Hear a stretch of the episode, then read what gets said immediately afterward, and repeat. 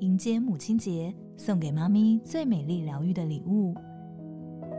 深受名媛喜爱的日本 SPA 诗舒雅美容世界，来自日本超过六十年的顶级美容保养，提供从头到脚的细腻服务，以创新手机按摩体验无感疗愈，新客独享五折起，立即预约诗舒雅的幸福保养零八零零零四九八八八。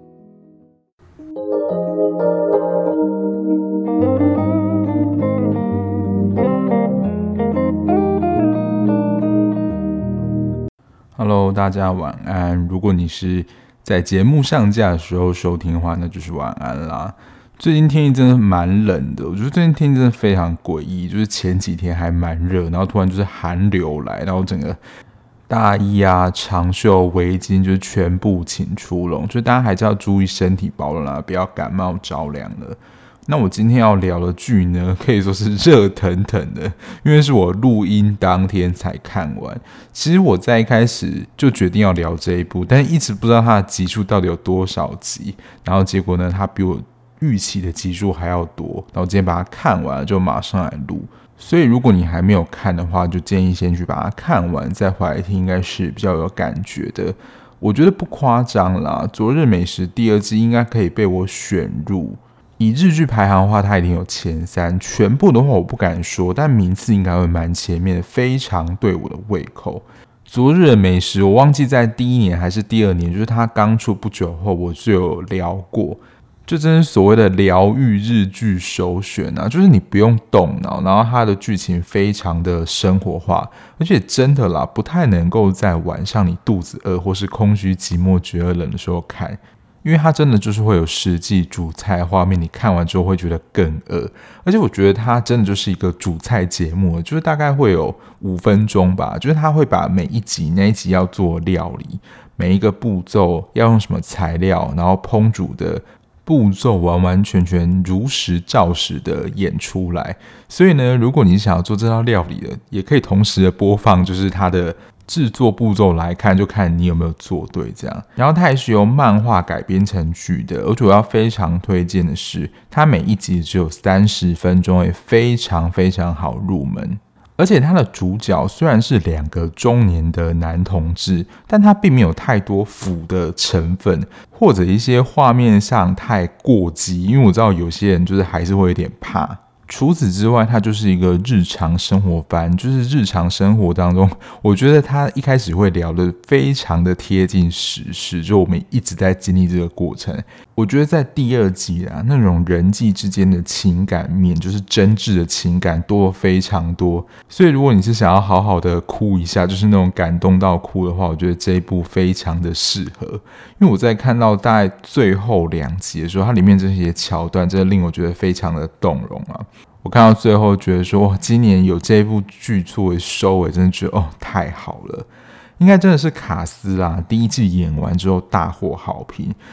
所以大家应该当时就是敲碗，希望主演能够持续的延续，否则就是如果真的换人的话，那个味道就真的会有点跑掉。我觉得也算是真的蛮神仙组合啊，就是有两个帅大叔西岛秀俊跟内野圣阳。那在第一季的后半段呢，有加入他的朋友是由山本根史跟矶村勇斗。其实这四个演员我并没有那么熟悉，当然除了第一季的内野圣阳跟西岛秀俊。作为主演之外，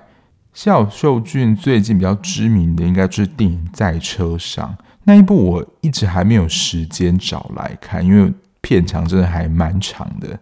这四个演员，我想特别的提一下，就是基村勇斗，他在这一部饰演的是他们的朋友小日向先生的伴侣。我一直在看，就是航这个角色，我一直觉得这个演员非常的眼熟，但我又想不起来到底在哪里看过他。结果一查资料才发现，因为他在这一部里面饰演就是一个非常孩子气，然后脸霸道，然后嘴巴不饶人的角色，你会觉得他讲话有点刻薄。后来我一查资料才发现，哦，原来是在那一部剧里面看过他，跟他在《昨日美食》这部剧里面演的角色，真的落差太大了。他就是演《经济之国闯关者》第二季，就是红心 J 那个游戏，就是要你自己去猜你项圈上是什么花色的那个游戏，然后他就是在里面饰演那个在外部世界的杀人犯，就形象非常的冷酷。我觉得完全没有办法跟就是他在《昨日美食》里面的角色形象完全连在一起，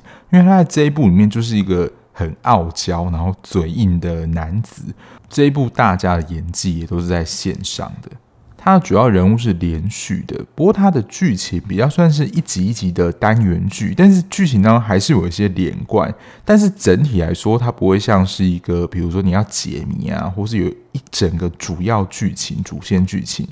推荐啊，如果你是还没有看过这一部的话，你可以从第一季开始看这一部啊。我会特别推荐，就是你自己觉得你自己年纪渐长有感，或是你自己本人可能四五十岁。或是你在伴侣关系当中，你是有同性伴侣的话，我觉得他谈的主题异性伴侣也会有感觉，但是你就是真的是会感觉年纪到了就会面临这些议题，不论是你生理上的变化，或是人际关系之间的改变，我觉得随着年纪增长都会变多。然后，如果你真的想学煮菜的话，这不就刚刚讲的是一个料理节目，包括你刚才说要使用食材，甚至他有时候连功课书都会告诉你。然后放在烤箱烤多久，让它脱水还是怎么样，都有呈现。然后里面的剧情因为是生活番，所以也会随着时间推进。那在录音的当下啦，应该就是刚过圣诞节不久。然后里面呢，刚好也有就是圣诞节的剧情，然后他们就要做圣诞大餐嘛。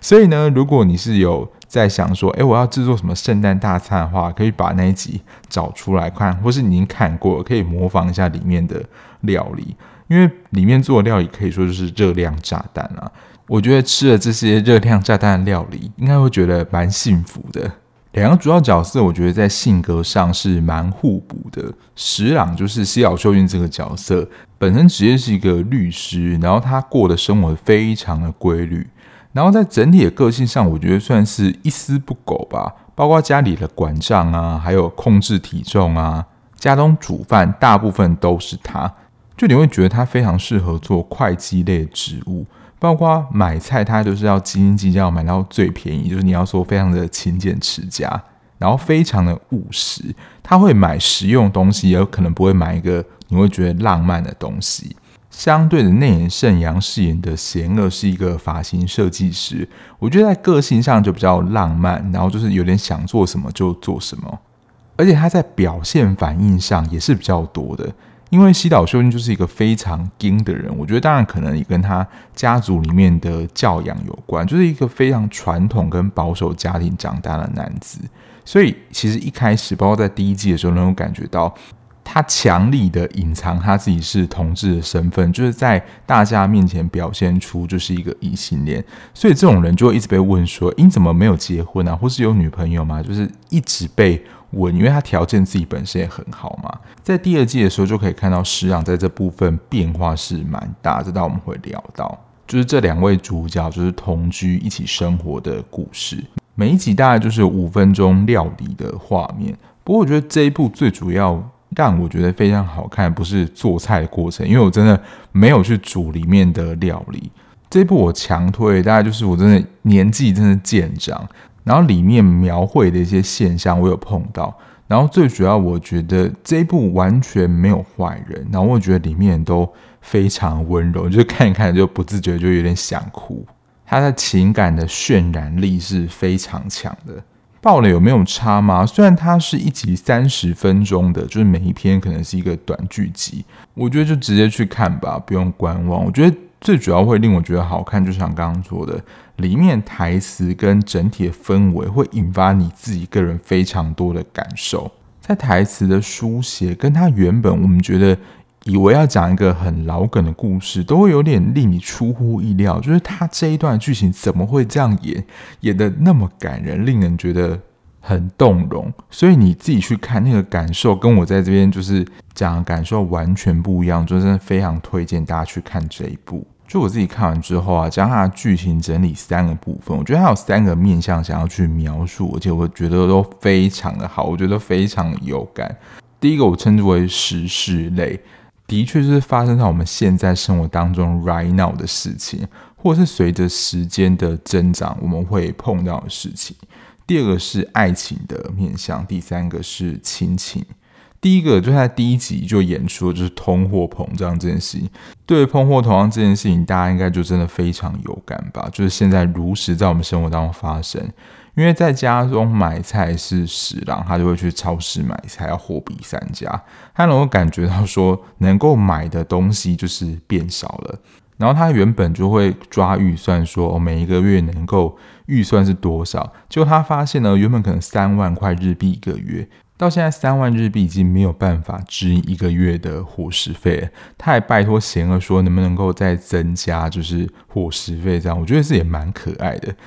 但另外一边想说，这也太严格了吧？就是如果超支的话，还要拜托贤儿说能不能够增加这个伙食费，因为这不是必要开销嘛。我有时候会自己煮，然后有时候会买外面。其实不论是自己煮或买外面，都能够感觉到物价明显的上升。比如说，我有时候会去超市，比如说全联啊买肉。以前鸡胸肉一盒啊，就它放在那边，大概都是六十几，现在一盒大概平均是八十几，就涨了二十块。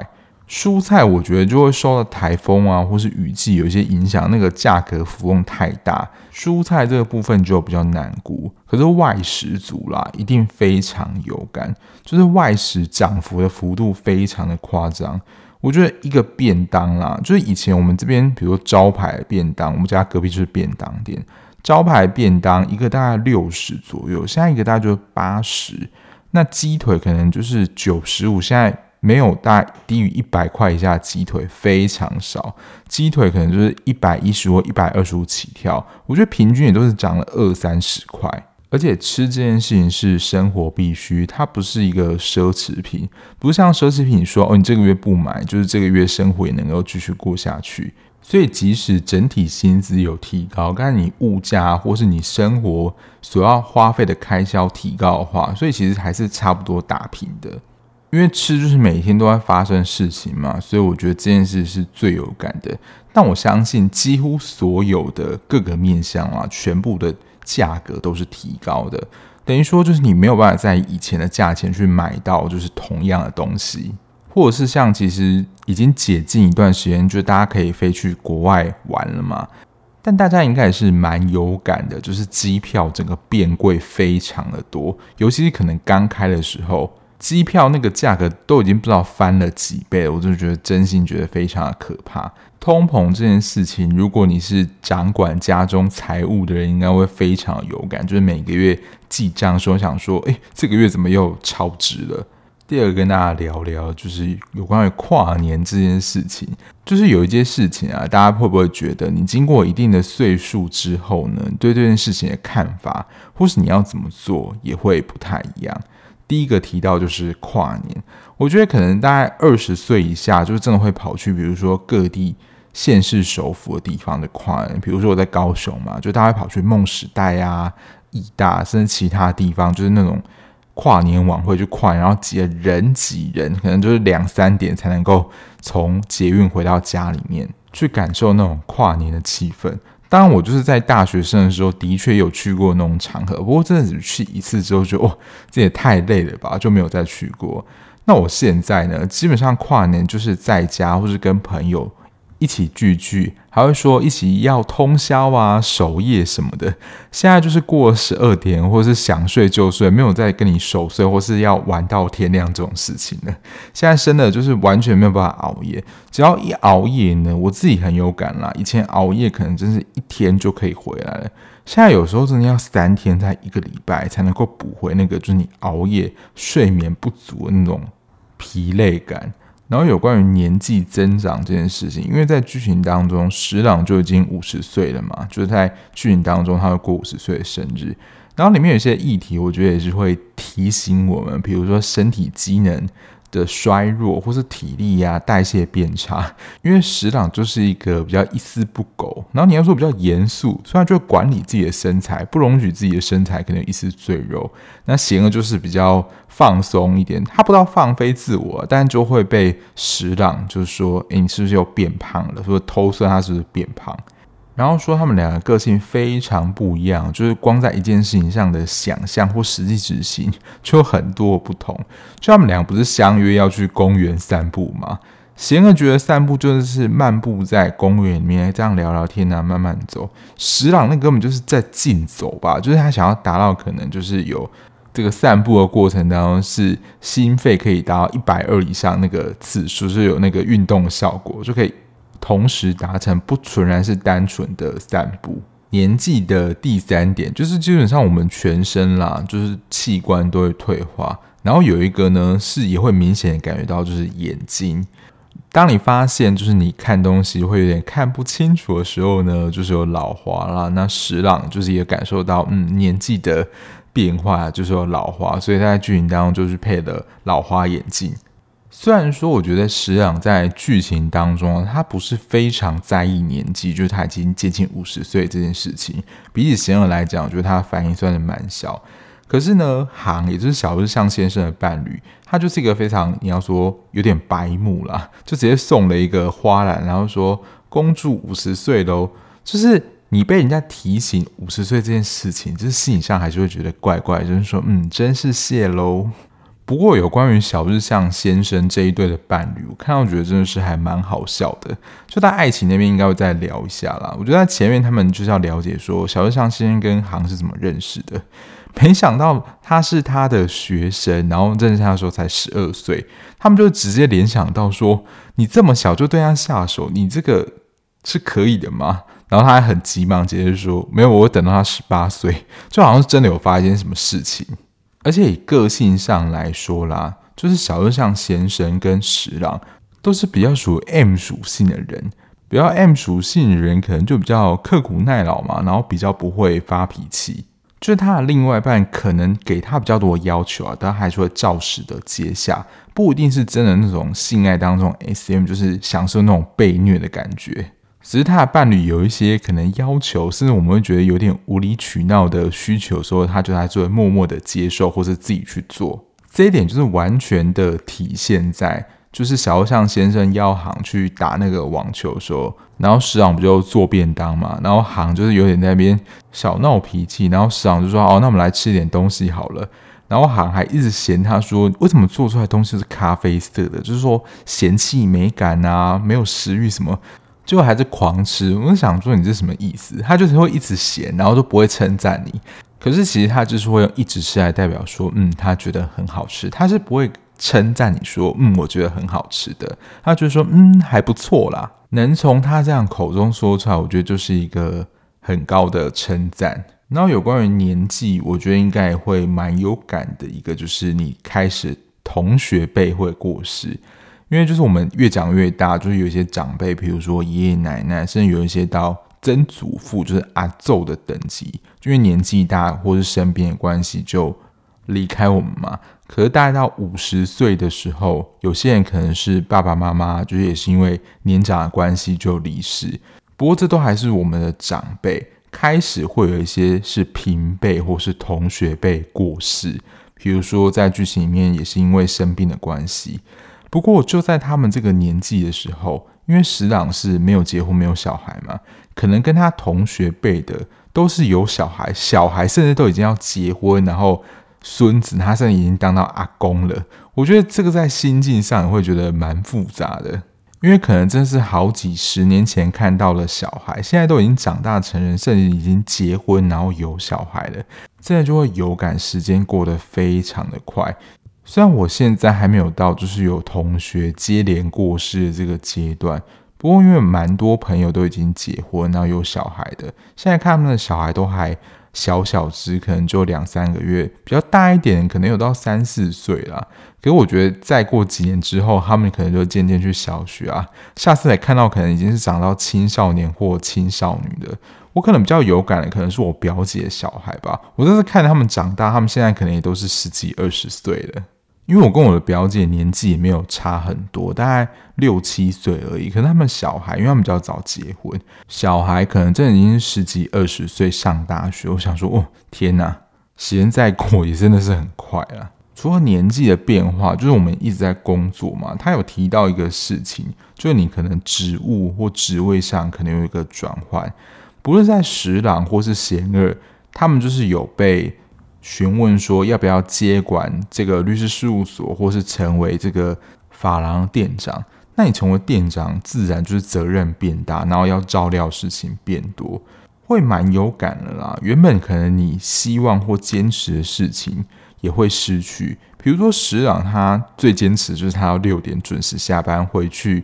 煮晚餐，然后过着规律平衡的生活。可是他之前其实也会犹豫啦，如果他真的接这个所长之后，他是不是真的还能够平常六点准时下班？我觉得这还是打上一个很大的问号，因为毕竟还没有接手这个位置嘛。结果反而是贤二先暂时接这个发廊店长，因为他们店长就出国嘛。可以看到贤二他接了店长之后，哇，事情整个变超多，然后还要接下一个他非常不擅长的事情，就是算账。而且很明显感觉到事情变多之后，两个人相处的时间缩短。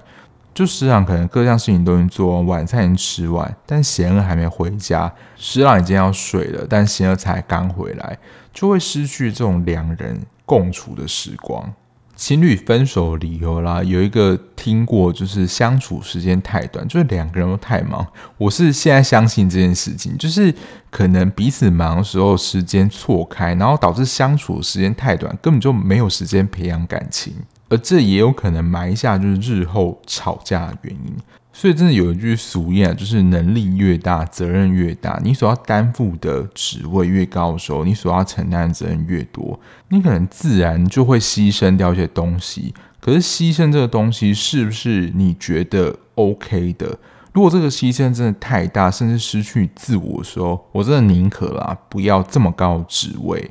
我还是希望追求一个生活跟工作平衡。我自己一直算蛮努力，就是想要维持就是工作跟生活之间的平衡。我觉得我目前是有维持在这个状态，但我也要说啦，就是在我目前职位是没有什么就是升迁机会的。所以如果我真的有很大的职涯转换的变动的话，那可能就是真的我自己出来开公司。不过我现在对于职业或工作的想法，的确跟以前很不一样啊。以前都觉得说你一个工作就要做到老，做到退休。但我现在我觉得是还蛮可以接受，就是中间职涯的有一些转换。所以一份工作它不一定会做到终老。如果在过程当中有发现自己觉得更有兴趣的工作，或是我觉得更靠近我理想的工作，那我也会去尝试。包括现在在做 Podcast 也是一样。它现在变得有点像我工作的部分，虽然不会觉得非常有压力啦。这个部分我们可以在年度回顾那一集再跟大家闲聊。所以刚刚聊被我归类在时事这一块，大家应该能够有感，就是随着年纪的渐长，你的不论生理、心理，甚至职位状态都有些转变。然后这些就真的是你变老的时候，你会越来越有感。第二部分就是跟大家聊聊里面的爱情啦。我觉得里面有一些爱情的内容，其实我觉得在同性或是异性伴侣，我觉得都适用。包括最后面几集，就是他们要互送生日礼物嘛，然后贤二就跟石朗说：“哦，你送什么我都可以哦，就是你送什么我都会收。”就问他喜欢什么东西，他说都可以。但石朗就是有去咨询，应该是加代子太太的意见。他虽然说随便送，但是如果你真的随便送的东西，那就是完全会被扣分，就是打一个大叉叉。其实这一题有点困难，但是我想这个就真的是你要观察他平常喜欢什么，有点在考你平常有没有在乎他的喜好啦。我觉得这也是去观察一个人平常有没有用心在你身上。然后在第二季的时候，我觉得蛮微妙，谈论到石朗前一段的关系。我刚刚有说到嘛，小和尚先生跟石朗在个人上都比较偏 M，但小和尚先生又更 M 吧，因为其实真的能够看到航的攻击性是蛮强的。但石朗的前段关系，他也是一直被骂，或是他的伴侣完全没有想要帮他，比如说他们家那应该是洗衣机的时候水漏出来，或是冰箱漏水的时候，他的伴侣完全没有想要帮他。我觉得就完全把他当成一个下人来使唤，这么讲是有点夸张啦，但是完全没有想要一起协助，就是两人的这种感觉。那行的话就是嘴巴超直接，小和尚先不是订了那个很难订购的年菜嘛，然后一直被他嫌，然后说那个黑豆跟石朗做的是差不多的。是让我觉得他比较介意，就是他的食材被用掉，因为后来就是你要说引起他跟伴侣前任伴侣之间的争斗的那个感觉，就是他食材被用掉，然后贤儿就是会很真诚跟他道歉说，哦，食材被他用掉是有在乎他的，我觉得就是一种有没有在乎彼此双向的感觉。还有没有尊重对方？因为这件事情就是食材有没有被用掉，是石朗很在意的。可是他前任伴侣完全没有 care 他的感受，就是我想做什么就做什么。可能很多事情都能忍啊，但是除掉食材这件事情，就是石朗不能忍的事情。但很明显看到贤儿在这件事情上是尊重石朗的，而且也没有因为就他们已经是伴侣，然后交往那么久了，就失掉了就是对于彼此的这个尊重，我觉得是很重要的。在这一段呢，是我后来又重看好几次，就是我每一次重看这一段，我都会蛮想哭的。伴侣交往到一个阶段，比如说哦，要正式认可对方是哦男女朋友啊，或是要进入下一个阶段，比如说结婚等等，都会见过双方的大部分是家长啦，或是比如说照顾你长大的人，就是让对方的长辈知道说哦有你知道人物，然后确认彼此的关系。那这个时候呢，通常双方都会非常紧张，就是自己在对方父母眼中的形象。我觉得在那个场合，大家都会非常的战战兢兢，就会表现出自己最好一面，然后都会表现出自己最乖巧的那一面，然后都不敢乱说话，就是为了要留给对方的父母一个好印象嘛。我觉得这也是一开始贤儿他妈妈说要见十郎，十郎感受到的，就是诶，是不是就是已经。交往这么久了，要进到这个考核的步骤，所以他自然也会非常紧张，想要吃这顿饭是什么意思？但这边啦，这部漫画我觉得就打破这个思路，以为说是要见家长评比，而且他在剧情里面说，接下来我要讲的话可能会把气氛搞得很僵，把以为要讲什么，就是像刚刚讲的，就是要评比啊，或者说希望你不要跟我儿子在一起之类的话。但这边有看就会知道，他们接下来这一段我觉得非常的感人。就他今天邀石朗见面，他是说，万一贤儿突然走掉的话，在他们都还没有见过石朗的情况下，他就只能以朋友的身份来送走贤儿。如果今天见到他，他们就知道说，哦，他是他伴侣，可以跟他一起的来主持这个丧礼，等于说也是认定了他是他伴侣的这个身份。这边非常非常令人动容，就是贤儿妈妈是非常温柔和替石朗着想，而且就是已经认定了石朗就是贤儿的伴侣。石朗就补了一句说：“诶，这跟家人关系还是不太一样。”然后他妈妈就是讲出了第二句最催泪的话，而他就说：“没有血缘的外人也可以是自己人。”所以他就是虽然没有说，但他就是认定了嘛，就是取得他们的认同。所以后来石朗就补说，就是下一次要再约吃饭啊什么的。所以他不会只有这一次啦，就是希望说，哎，之后可以再聚聚。然后他讲说，哎，这个自己有包括我吗？他虽然没有就是明白说出来，大家其实心中也很渴望，就是被认同说，跟贤儿他们是可以是一家人的。然后是最后一集，其实也是讨论到死亡议题啦。就是贤儿如果真的死亡的时候，他原本啦就是以觉得最好的方法就是办理收养的手续，这样子贤儿就能够直接的继承石朗的遗产。这边非常的有趣哦，就是石朗其实也是为了贤二好，就是想说这样比较方便，就能够直接把钱就是给他，相对是比较有保障的。感觉像石朗对待贤儿关系是比较像家人的，可是贤二呢，他说他不要就是办理这个收养手续。他说万一之后，比如男生跟男生也可以结婚的话，只要有这个办过收养手续，就是不能够结婚的，因为这样就会变成乱伦嘛。所以其实贤二对石郎，我觉得感情还是有那种情侣之间，虽然他们已经在一起八年，关系可能已经好到像真的像是家人的那一种。可是，在贤二的眼中，他认定石郎还是就是那种情侣的关系，所以贤二自然会有点失望，或者他不要就是这个收养程序，他还是希望能够跟石郎，就是盼到有一天啊，能够跟石郎结婚，就是成为真正的家人。然后，如果以纵观第一季跟第二季来看啦，其实我觉得变化比较多是十郎。你要说如果真的是两个男主角，我觉得十郎应该是第一男主角，因为他在家庭还有他心境的变化改变比较大，是他。从第一季到现在，应该能够很明显的感觉到，就是十郎不论他对于自己的心情相，或者他自己的身份，甚至很多相关的资讯，他是不愿意透露给大家身边，比如说工作人之类，他就不想要就是成为大家口中讨论的对象，所以他跟贤儿的事情是绝对不会跟其他人讲的。而且如果是情侣关系的话，就会有一个小情趣，是想说我们要用成对东西来证明我们是情侣嘛？但这种行为呢，十郎非常非常的反弹，就是说如果你在做这样成对东西，就是可能会跟你分手之类的，因为他也害怕他们之间的关系在外面曝光，然后引来一些闲话，或是一直被问等等，所以就为了避免这样麻烦，都是保守，就是嘴巴拉得非常紧。可是越到后面啦。实际上，对这段关系，就是也渐渐，我觉得比较放松了，而且我觉得是真的认同这段关系，他们之间的关系，在外人比较熟的人之间是可以被讨论的。比较出乎意料，就是那个房东问他，就说：“诶，这是你男朋友吗？”他这是有迟了一下，然后就直接承认。我觉得这边是一个开口，然后到后来去加太子家在那边讨论，就是贤二跟加太子他先是在那边闲聊的时候，说讲。石朗这件事怎么样怎么样之类，他也不会觉得不好意思，或者说你不要讲啦。我觉得就他们他们关系就是渐渐稳定，而且认可。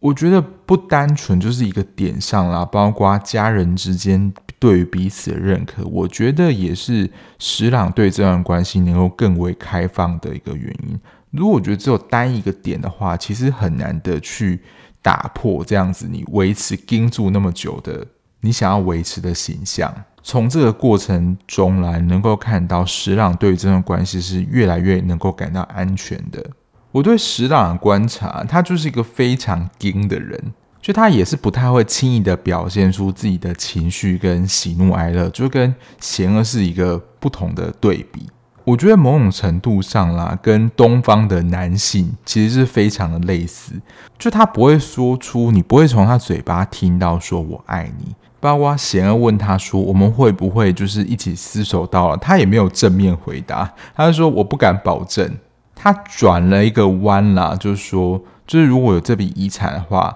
能够留下来会想要给人就只有你而已。他以这样的方式来对贤二表达说：“我是爱你的。”但他绝对不会讲出“我是爱你的”这样子。你要说有点浪漫跟肉麻的话。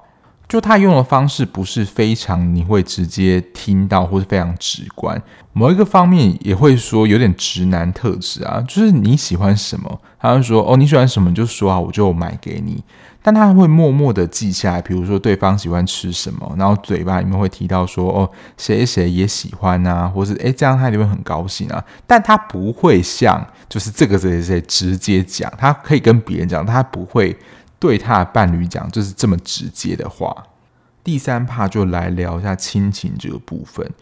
第二季比较亲情的剧情都是在石郎这边。我觉得石郎爸妈也算是蛮贴心啦，就是他们不想要就是造成就是石郎负担，所以想说他们年纪到之后就要住安养院。因为石朗就想要尽孝心嘛，就想说这个钱可以帮他出，但他爸就蛮生气，说这个钱是我们自己可以出的，因为这毕竟是我们之后自己要养老啊，他们也不想要造成石朗的负担。虽然石朗我觉得他生长在一个非常传统的家庭，但他也有渐渐的改变他的父母了。我觉得在第二季的议题谈论的也算蛮直接的，也就是谈论到死亡的议题。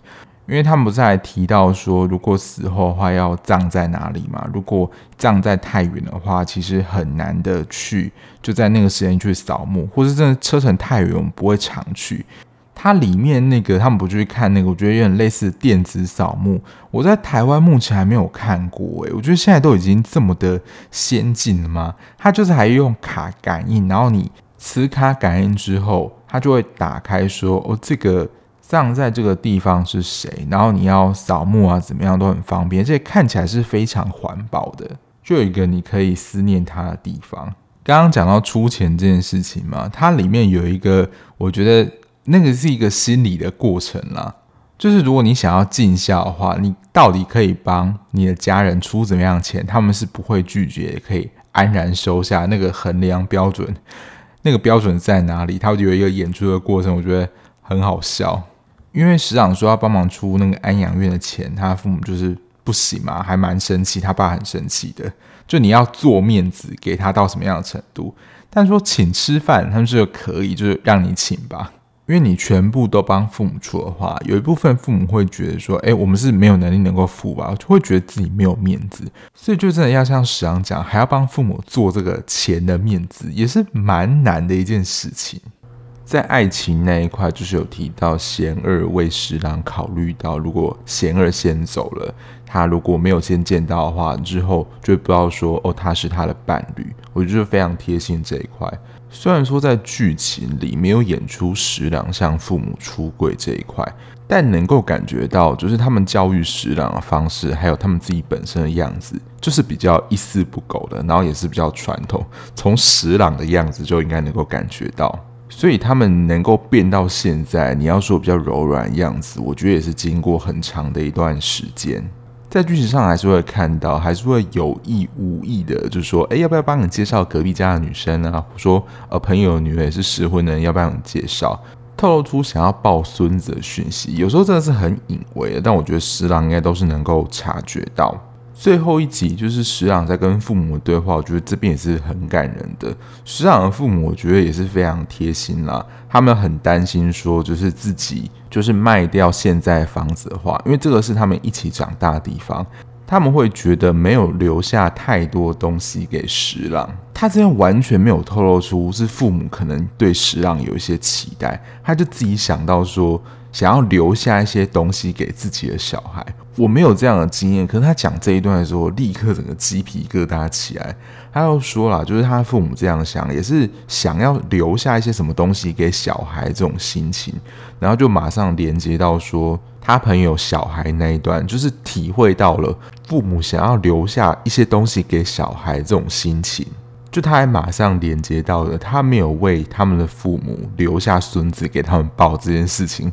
很直接的命中了，就是父母对他的一个期待，所以他才说，我已经为了就是我不会有孙子给你抱这件事情，我不会感到对不起。然后他又补了一句，就是说你们给我的东西也已经以某种形式传递出去，听起来是蛮像一句心灵鸡汤。可是这时候听起来觉得说，嗯，真的就是这个样子。就如果你是有听比较多集的听众的话，其实我讲的就是我自己个人的心得啦。所以如果你可能觉得非常好看的，但可能不是我胃口的话，我可能就会说的没有那么精彩。像上一集无人岛的第一吧，其实我在开播前是的确真的蛮期待，可是看到后来，我个人觉得有点重心放错了。即使是我那么喜欢演员朴恩斌，我对于编剧来说，我都只能觉得中等而已。要出现打一个预防针呢，就是我这一部就是强力的推荐嘛。可是我真的觉得啊，这部真的非常好看。如果你现在听还没有看的话，你到可能过年或是年节的时候看，可能会更有感觉。当然，以上是我从剧情当中摘要下来做的一个区分啦。其实它有一些小细节或是些小人物，它在第一季跟第二季里面其实还是有一些串场跟连贯的。大家印象应该会比较深刻的就是那个超市的那个。补货跟收银的那个店员，就他就是长得非常的周一厌世脸。在第一季的时候，我觉得他也是蛮臭的脸。不过就是有人在问他，或他见到客人的时候，还是会喊欢迎光临，或是向客人打招呼。不过他第二季转换到另外一个超市的时候，因为石朗的确就是那边的常客，所以那你见到常客，就是你见久之后，就偶尔会打一下招呼，他说：“哎，你又来了。”这样。可是到第二季，你能够明确的感觉到他对于十郎的态度是有很大的转变，而且这个很明显的对比是，他前面的客人还是笑脸迎人，然后到石朗结账的时候完全面无表情，想说到底怎么回事？直到就是他带了贤儿一起去超市这件事情，就整个态度发生一百八十度的大转变。然后那时候还不是还戴起了老花眼镜吗？然后那个店员还在说：“你这样戴很好看哦。”就是恢复了一些人性。当然我不知道了，这个到底是贤二，就是他一起去的影响，还是说他比较做于自己的这个样子？让这个店员比较这样愿意的亲切对待他。他其实绝对不是这个剧情当中的重点，不过就可以观察到，就是第一季跟第二季有些小人物的观察还是蛮有趣的。在美食这件事情啊，里面菜我觉得大家都可以去试试看。就如果你觉得很想吃的话，像有一道我是有特别记住，我没有吃过这样的料理。不过现在看，比如说网络上的一些影片啊，的确有人在卖，就是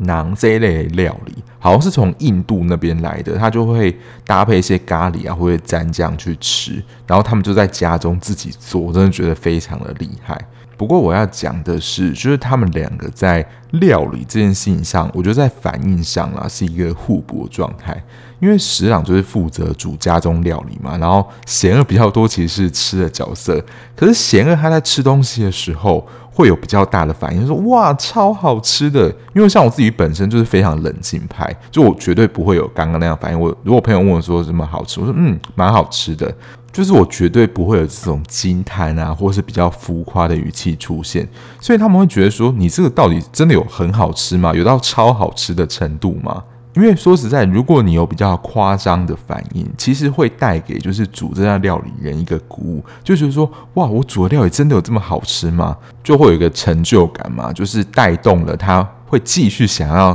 继续煮料理这件事情。就我们可能常说，你要有一个努力的对象，你才有动力或是意义去做这件事情。就算你煮的美食再好吃，如果你没有一个可以共同分享的对象，会有这样子会鼓舞你的对象继续鼓舞你做这件事情，那你可能就是没有动力继续做这件事情了。也是因为贤二非常喜爱食郎做料理，然后也都给他这样比较夸张的回馈，我觉得也激励了食郎。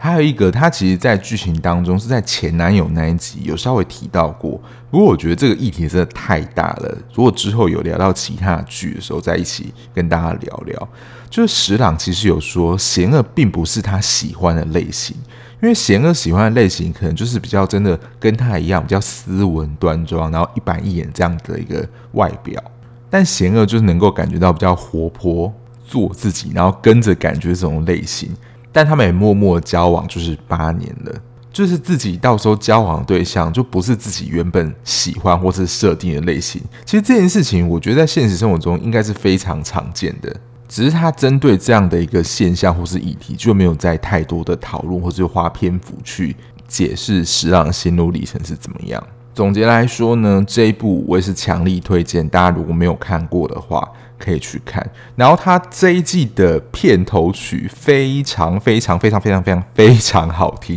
就是那种非常温暖跟家常的风格。他其实这两季的主题曲，我觉得都选得非常好，都会让你觉得非常的温暖跟疗愈。如果心情不好的话，我觉得听一下是能够稍微的舒缓自己情绪的状态的，真的非常的暖心，强烈推荐给大家。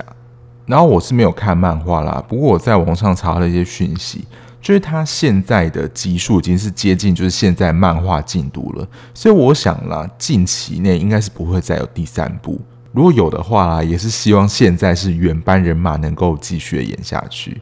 好了，那以上就是今天这部《昨日美食》第二季，就推荐给大家，真的强烈推荐。那今天节目就到这边啦，感谢大家收听。那最后，不论你使用任何平台收听，按下订阅键就能够比较快收到节目上架通知哦。那如果可以评分的话，麻烦给我五星好评，让这个节目可以让更多人知道。那我们就下期节目再见啦，拜拜。